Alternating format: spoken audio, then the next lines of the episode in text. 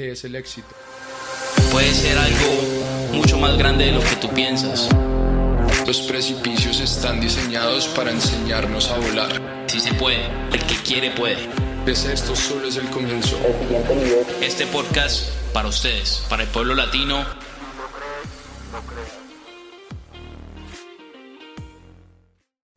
Hola a todos, buenos días. Estamos acá en Si lo crees, lo creas otra vez. Hoy decidimos hablar de un tema bastante técnico, los negocios, algo que muchas veces tenemos conceptos erróneos y pensamos que tener un negocio a veces simplemente saber hacer las cosas y yo creo que va mucho más allá de eso. Eh, estamos en este momento leyendo un libro eh, que Miguel me sugirió que es muy bueno, se llama The E-Myth de Michael Gerber.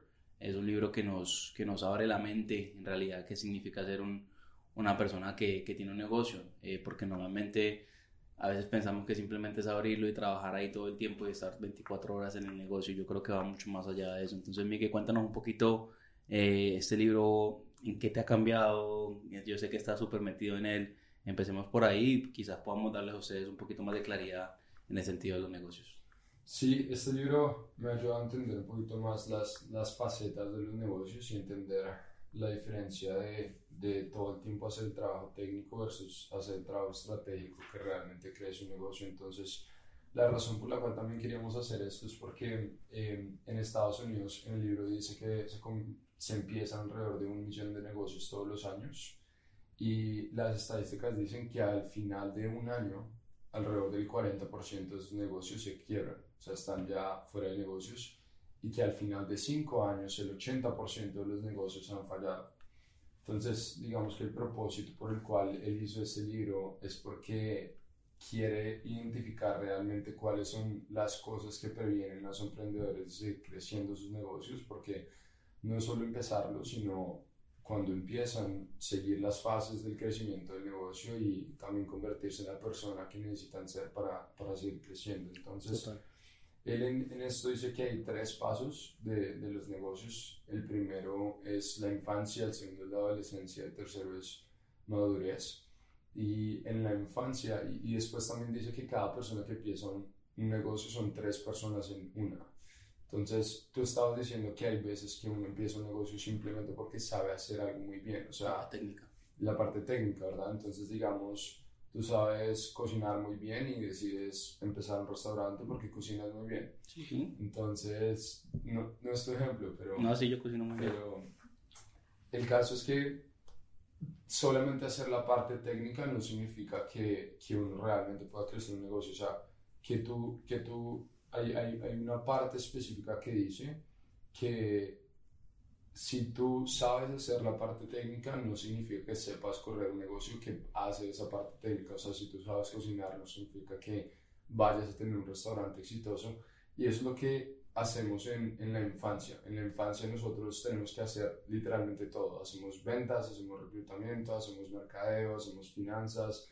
En el ejemplo, obviamente, del restaurante cocinamos. Somos los meseros también, literalmente hacemos absolutamente todo y está bien porque tenemos que saber cómo hacerlo todo y hacer 100% la parte técnica, pero si nuestro negocio depende de nosotros todo el tiempo, nunca va a crecer. Entonces, hay un concepto que se llama delegar para elevar. Uh -huh. Es decir, como nosotros pasamos de la parte técnica a la, parte, a la segunda parte, que es la adolescencia, es cuando entendemos que no podemos hacer todo nosotros al mismo tiempo, sino tenemos que comenzar a contratar personas que van a coger responsabilidades en las que probablemente nosotros no somos buenos y que toman muchísimo de nuestro tiempo para que cuando nosotros deleguemos podamos elevarnos a lo que realmente trae los resultados del negocio. Entonces, en uno de los podcasts nosotros habíamos explicado algo que se llamaba el principio de Pareto, que dice que el top 20% de tus prioridades trae el 80% de tus resultados pero lo que mucha gente tampoco les dice es que ese top 20% de las prioridades generalmente son las más difíciles y las más incómodas también.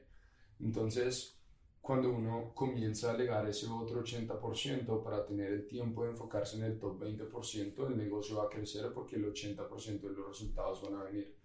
Eso es el segundo paso, que es cuando uno pasa a la adolescencia, pero el tercer paso es cuando un negocio pasa a la madurez. Y el concepto número uno de este libro es crear negocios basados en sistemas y no en gente. Entonces, un, la mayoría de emprendedores si tienen un negocio que depende de ellos, no tienen un negocio, sino tienen un trabajo. El, el punto número uno y, y, la meta número uno de un emprendedor debería ser crear un negocio que no dependa de mí, que no dependa de mí como dueño de negocio, que no dependa de mi equipo ejecutivo, sino que dependa de un sistema. O sea, es, es system dependent, no es people dependent. Es, es una diferencia muy, muy grande porque ¿qué pasa? A veces cuando estamos en la transición de una cosa a la otra, somos técnicos y comenzamos a contratar personas. Digamos que contratamos un director de mercado y un asistente ejecutiva y delegamos que ellos hagan todo cosas que nosotros no sabemos hacer. Y digamos que no eran las personas correctas. Entonces, si no eran las personas correctas, en vez de nosotros poner 14 horas al día como dueños de negocio, ahora tenemos que poner 18 horas al día porque tenemos que solucionar lo que ellos no hacían bien y aparte de todo tenemos que seguir contratando personas diferentes. Entonces, por eso yo creo que muchas personas cometen el error de primero contratar posiciones antes de saber cuál es la posición. Y si tú me preguntas una cosa que esto impactó mi negocio fue que hay un ejercicio en donde tú puedes hacer la estructura organizacional de tu empresa. Entonces tú haces todas las posiciones que hay en la empresa y comienzas con la posición, no con la persona que en este momento está ocupando esa posición. Lo que va a pasar es que hay varias veces que el mismo nombre va a estar en varias posiciones. Entonces, en, en, mi empresa, por ejemplo, claro, yo soy el CEO, pero también soy el director de ventas y también soy el director de ventas del equipo virtual, por ejemplo.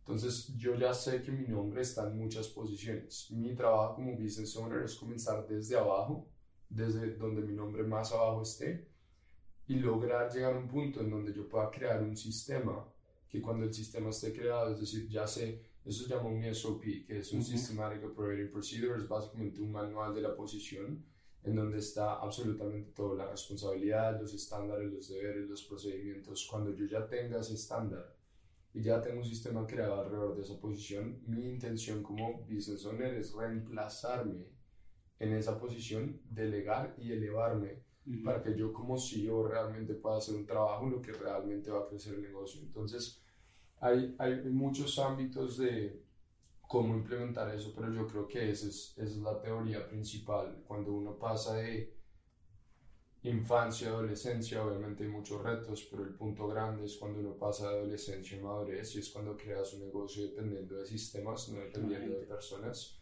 Y por, él, él, pone el ejemplo de McDonald's, por ejemplo, él dice que McDonald's es el negocio pequeño más exitoso del mundo porque no depende de personas, no depende de talento, sino depende de un sistema en donde tú puedes poner prácticamente a cualquier persona y va a funcionar porque la estructura ya está creada.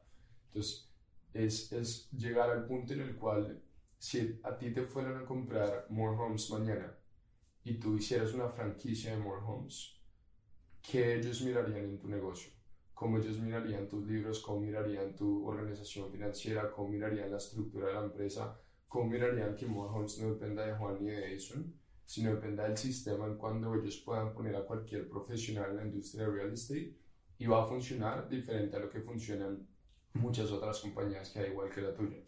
Entonces, cuando uno tiene la mentalidad, yo cómo puedo hacer mi empresa una franquicia, no significa que eso es lo que vayas a hacer, significa tener la mentalidad de si alguien quisiera comprar mi empresa hoy, ¿qué necesitaría ver? Que yo necesitaría mostrarles para ver que realmente esto es valioso porque puede ser duplicable y multiplicable y no depende de mí que si yo no estoy el negocio ya no funciona. Entonces fue, fue un, un gran aprendizaje para mí porque primero el entender que en cada business owner hay tres tipos de persona, que es el técnico, el manager y el emprendedor, y que dependiendo de la fase del negocio uno va sacando cada faceta, pero creo que la estadística era como que el 70% de los negocios que existen, el emprendedor tiene mentalidad de técnico, o sea, ellos siempre están haciendo y haciendo, haciendo el trabajo, y si ustedes siempre hacen el trabajo, no tienen un negocio, tienen un trabajo. Claro, una visión. Entonces ya después es la idea de dejar de ser técnico, comenzar a ser manager, que es alguien que estratégicamente maneja a personas que hace técnicos. Y después dejar de ser manager y comenzar a ser emprendedor, que ya es mucho más visualizar, hacer relaciones de más alto nivel y, y, crear cosas diferentes en la visión que tenga la empresa para que, para que ayude a su crecimiento. Sí, yo creo que todos esos puntos son claves en un negocio y, yo creo que mucha gente cuando empieza un negocio lo hace basado en sus habilidades y en su talento, como dijimos al principio, y muchas veces nos confundimos y pensamos que por simplemente ser buenos en algo vamos a ser exitosos en un negocio. Eh, pero lo que entendemos basado en el libro, lo que vemos diariamente es que mucha gente que empieza negocios, yo tengo muchas personas que conozco que tienen negocio en este momento, eh, que viven quejándose del negocio. O sea, no, me está yendo bien, estoy haciendo dinero, pero uy, pues madre, todos los días trabajo, no tengo días libres, estoy metido ahí siempre, ya estoy cansado, no quiero buscar personal, ta, ta, ta, ta, ta, siempre es el mismo, el mismo, la misma historia que estoy escuchando por, por lo mismo, porque cuando empiezan un negocio lo hacen basado en ellos trabajar, ellos trabajar, ellos trabajar, ellos trabajar y poder hacerlo así, porque primero hay, hay, el problema de confianza. Muchas veces pensamos que somos los únicos que podemos estar en ese, en, ese negocio y los únicos que podemos hacer que ese negocio funcione. Somos los que mejor cocinamos, los que mejor pintamos, los que mejor hacemos todo, cuando en realidad son cosas que podemos enseñar a otras personas y podemos buscar personas capacitadas para hacerlo y poder em, eh, crear ese sistema, como dice Miguel, para poder dejar el sistema corriendo y que esas personas lo puedan hacer y nosotros podamos buscar más contratos, buscar eh, alguien de mercadeo, buscar todos los ámbitos que tiene un negocio. Entonces yo creo que ya sabiendo un poquito eh, el tema de, de, las diferentes categorías de un negocio, yo creo que podemos ser un poquito más básicos en, en, cómo empezar y cuándo sería el buen momento, porque obviamente todo tiene, todo tiene tiempos. Eh, yo creo que esto es algo basado en nuestra experiencia que lo podemos decir. O sea, digamos, yo en este momento sé hacer algo, ¿verdad? Eh, puedo jugar mucho fútbol. Ok. Miguel, ¿qué pensás? Más o menos. Eh, digamos, yo tengo algo que, que, que, soy muy bueno y quiero crear un negocio. ¿Qué es lo que, ¿Cuál sería el primer paso? O sea, yo, les puedo dar el ejemplo en mi caso, ¿verdad? O sea, yo cuando empecé mi empresa, empecé haciendo el trabajo técnico, es decir, vendiendo todo el tiempo. Yo vendía y vendía y vendía y vendía y al mismo tiempo hacía mercado, al mismo tiempo hacía reclutamiento, al mismo tiempo finanzas. Yo, en la organización de la empresa hacía Miguel en todas las posiciones. Entonces después, ¿cuál es la posición más baja? Y cómo yo puedo reemplazarme en esa posición, yo lo que hice es, a medida que hice el trabajo técnico, generé los recursos necesarios para poder delegar y elevarme. Es decir, yo contraté a una persona, un, reto de los más grandes que he tenido, lo que tú dices, a veces los, los high performers generalmente, a, mí personalmente a veces me, costaba delegar, me costaba dejar ir, me costaba soltar pero después entendí que si no lo hacía nunca iba a crecer a los niveles que quería crecer. Entonces yo creo que el punto de delegar es cuando tú tienes una persona que pueda hacerlo al 80%, no tiene que ser igual que tú. Igual. Pero si lo puede ser al 80% como tú podrías hacerlo, es momento de delegar. Si es menos del 80%, todavía no están listos, pero si es el 80%, ya es hora de delegarlo y tú enfocarte en algo más. Entonces yo comencé a, a contratar primero personas en operaciones eh, que era algo importantísimo, pero no era mi fortaleza aún. Y segundo, no iba a lo que, que me convirtiera muy bueno en operaciones, no iba necesariamente a ayudar a crecer mi negocio porque mi negocio está basado en ventas, entonces eh, fui contratando personas, más vendedores, más personas en operaciones, después obviamente personas en mercado, en reclutamiento, en finanzas, iba creciendo, iba creciendo, iba creciendo, pero los recursos con los cuales lo hice fue al principio yo haciendo el trabajo técnico, yo estando en todas las posiciones, entonces yo sé qué es lo que hay que hacer en todas las posiciones, no tengo que ser experto en todo, pero debo saber lo suficiente para entender si alguien está haciendo o no está haciendo un buen trabajo. Total, bueno, yo creo que lo que, lo que, lo que quisiera que hiciéramos en este caso sería un ejemplo para terminar los últimos minutos, eh, alguien que quiera crear una empresa. Yo conozco unas personas que quieren crear una empresa de diseño de interiores, ¿ok? Tienen la habilidad, saben cómo hacerlo. El primer paso yo creo que juntos podríamos darles un, un, roadmap, más o menos un cómo, cómo podrían hacerlo. Entonces el primer paso obviamente es buscar un contador, crear, o sea, una corporación, una LLC, normalmente la LLC es la más famosa. Eh, yo creo que podemos ir más en detalle en otro podcast sobre las LLCs, S Corporation, C Corporation, todo lo que tiene que ver con los negocios, porque allí nos podemos extender larguísimo. Además, podemos traer un contador eh, para explicarles a todos cómo funciona. Pero la más la más común es la LLC porque es la que te, te, protege en muchos sentidos de tu casa, de, todas tus, de todo lo que es tu patrimonio, te lo protege y, se lo pone enfrente a la LLC. Entonces, normalmente cuando es un partnership con más de dos personas, eh, se crea una LLC para eso. Y la LLC, pues si una persona no llega a estar, la otra persona que está en la LLC tomaría control pues, del negocio completo. Entonces, esa es la idea de la LLC. Normalmente se empieza con una LLC dependiendo del negocio que tengas. Ese sería el primer paso. ¿Cuánto puede costar? 350, 500 dólares crear una LLC cuánto se puede demorar literal tres días el proceso en que esté activa. Entonces, empezar un negocio en Estados Unidos es súper sencillo. Sí, Simplemente es contactar a un contador, saber qué nombre le vas a poner, tener claro la, en- la entidad cómo va a ser y, y, pues obviamente crear, crear Ese, el negocio. ese sería el primer paso, pero en mi, yo creé mi empresa solo, o sea, yo no contraté a un contador, literalmente. ¿Lo hiciste solo? Sí, creé la, o sea, se puede hacer. Ustedes- Zombies. Literal, ustedes pueden ver videos, pueden ver 20 minutos de videos y ya saben cómo crear su LLC.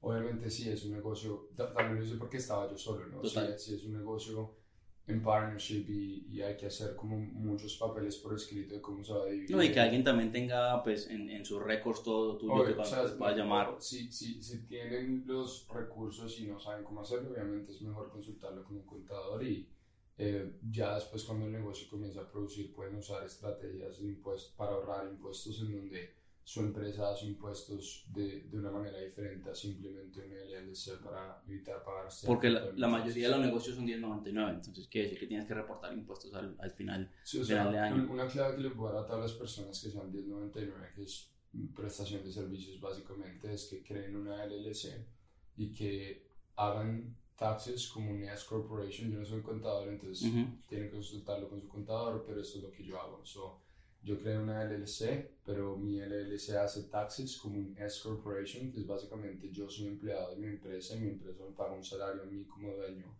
Y eso lo que hace es que evita que yo pague un impuesto que se llama Self-Employment Tax. Entonces ustedes generalmente pagan, creo que es como un 18% de Self-Employment Taxes. Es decir, si la empresa hace 100 mil dólares y ustedes no hacen lo que yo les estoy diciendo, tendrían que pagar 18 mil dólares de Self-Employment Tax. Pero si sí hacen lo que yo estoy diciendo, el Self-Employment Tax solo va en el salario que se le pagó al dueño. Entonces, si la empresa le paga al dueño 40 mil dólares, ahora son 18% De los 40 40.000. mil, no 18% de 100 mil.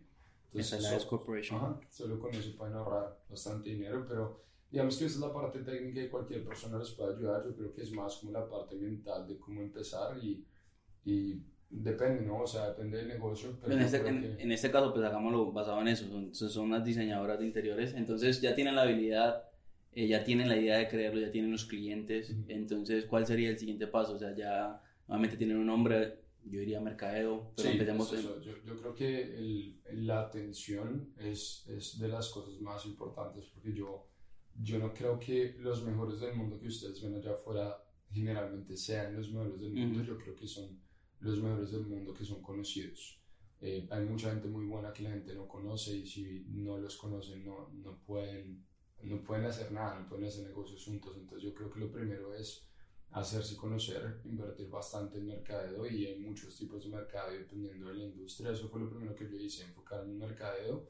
Yo creo que obviamente el desarrollar habilidades de mercado y ventas es lo primero que pueden hacer, pero eh, si ustedes son muy buenos vendedores pero no tienen a quién venderle, pues no sirve de nada su habilidad. Entonces, tener los suficientes clientes a los cuales hacerle una presentación o hacerle eh, un, un diseño es lo más importante. Después, obviamente, crear crear reputación, yo creo que en esa industria es muy importante porque es muy visual, ¿no? Entonces, tener testimonios, tener reviews y, y usar eso para generar más clientes, generar un, sistema de referidos interesante en donde tus mismos clientes te refieran.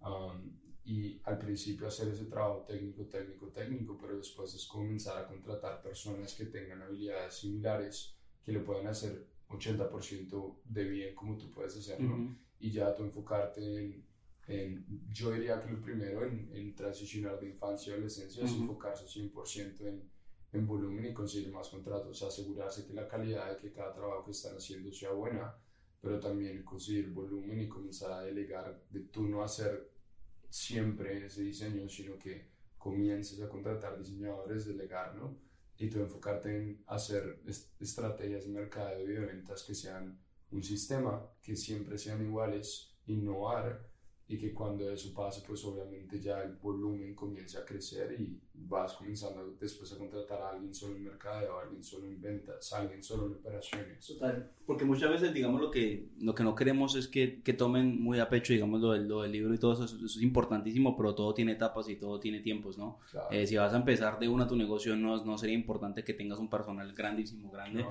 porque no tienes un sistema. Lo más importante es crear un sistema primero, porque sin el sistema simplemente estás gastando dinero en algo que no sabes si se puede multiplicar. Entonces lo más importante es empezar a entender en qué se basa tu negocio, eh, qué es lo que hace tu negocio que sea exitoso y qué, qué funciones requieren tu negocio y empezar a entenderlas y empezar a ponerlas en, en, un listado para empezar a sistematizarlas y poder entender que algún día eh, la idea es con lo que estás ganando ahora, poder empezar a invertir ese dinero, reinvertir ese dinero. Cuando tú empiezas un negocio siempre tiene, tienes que tener claro que los primeros seis meses son de reinversión.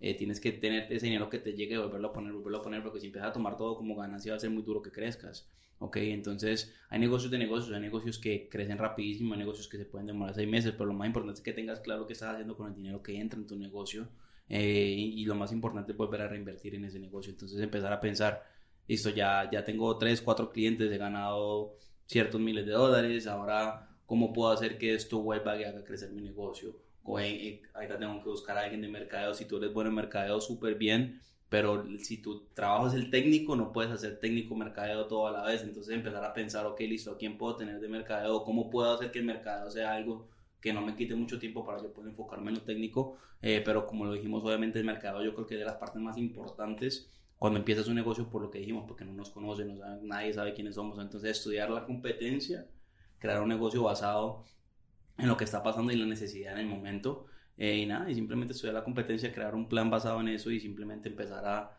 hacer, eh, yo creo que todo tiene que ver con números, entre más personas conozcas, entre más personas estés enfrente, entre más personas hagas presentaciones, entre más todo, más números de, de contratos vas a tener, entonces es importante maximizar esa, esa, ese nivel de, de, exposición, diría yo. Y al principio hay que, hay que ser muy claros en las metas que tienen, entonces todo tiene, o sea, si, si todo es subjetivo va a ser imposible de hacerle seguimiento, entonces hay, hay que tener cosas muy claras por escrito en el cual sean estos son los números, esta es la meta y en vez de empezar y ver aquí llegamos, es esta es la meta y después si esta es la anual, entonces esta es la trimestral y esta es la mensual y esta es la semanal y esta es la diaria hasta llegar a cuáles son las acciones que yo necesito tomar para diariamente ganar mis días y poder llegar a mi meta. Y eso dicho, después si, si ustedes quieren hacer X número de dinero al año, Después imagínense la estructura organizacional de la empresa que deberían tener, cuántas personas podrían hacerlo y comiencen a organizar posiciones. Entonces aquí están ustedes como dueños de la empresa, pero después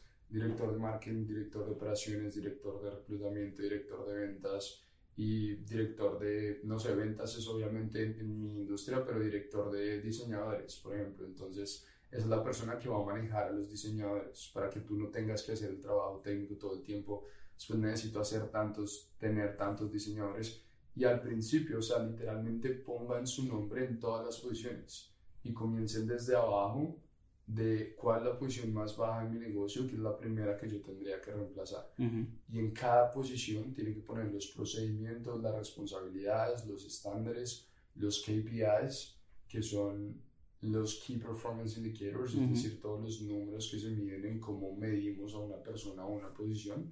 Y después cuando ya tengan ese sistema, cuando tengan un manual operacional que llegue a alguien bueno y ustedes se los puedan dar y ellos puedan seguir el sistema que ustedes ya han creado, ahí es cuando están listos para contratar, porque mucha gente solo contrata por contratar sin decirle a la persona qué tiene que hacer o cómo hacerlo. Sí, sin estar claro en, en, en, la posición como tal. primero hay que crear las estructuras, lo, lo, mismo que les decimos, no, no, la idea es que el negocio no dependa de ustedes, que ustedes se puedan ir y el negocio no solo se mantenga, sino crezca y yo, por ejemplo, todavía no estoy en ese punto. Total. Yo, no estoy en el punto en el cual puedo ir en mi negocio. Crece, no, no, pero me estoy acercando cada vez más porque cada vez desarrollo más líderes y cada vez desarrollo más sistemas y más SOPs. Eh, pero pero es, yo, yo diría que la actividad, la organización estructural es muy, muy, muy importante. Poner su propio nombre y ver que ustedes están haciendo todo, pero ya son conscientes de que están haciendo esto para que cuando lleguen a este punto puedan delegar una responsabilidad que ustedes ya tienen y ya haya un manual operacional que ustedes le pueden dar a la persona que llegue. Y también un error que muchas personas cometen es que solo contratan personas con experiencia y a veces personas con experiencia llegan a implementar en su negocio sistemas que han aprendido antes.